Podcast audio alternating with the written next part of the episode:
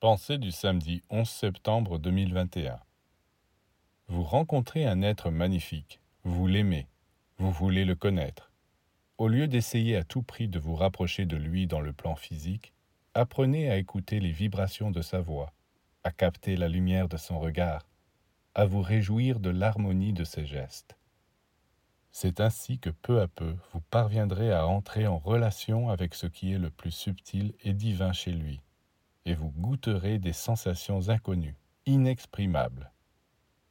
De la même façon, vous découvrirez aussi que des hommes, des femmes que vous aviez tendance à mépriser ou à laisser de côté à cause de leur extérieur modeste, sont en réalité des êtres exceptionnels qui vous enrichiront beaucoup plus que ne pourraient le faire d'autres personnes apparemment plus intéressantes ou séduisantes.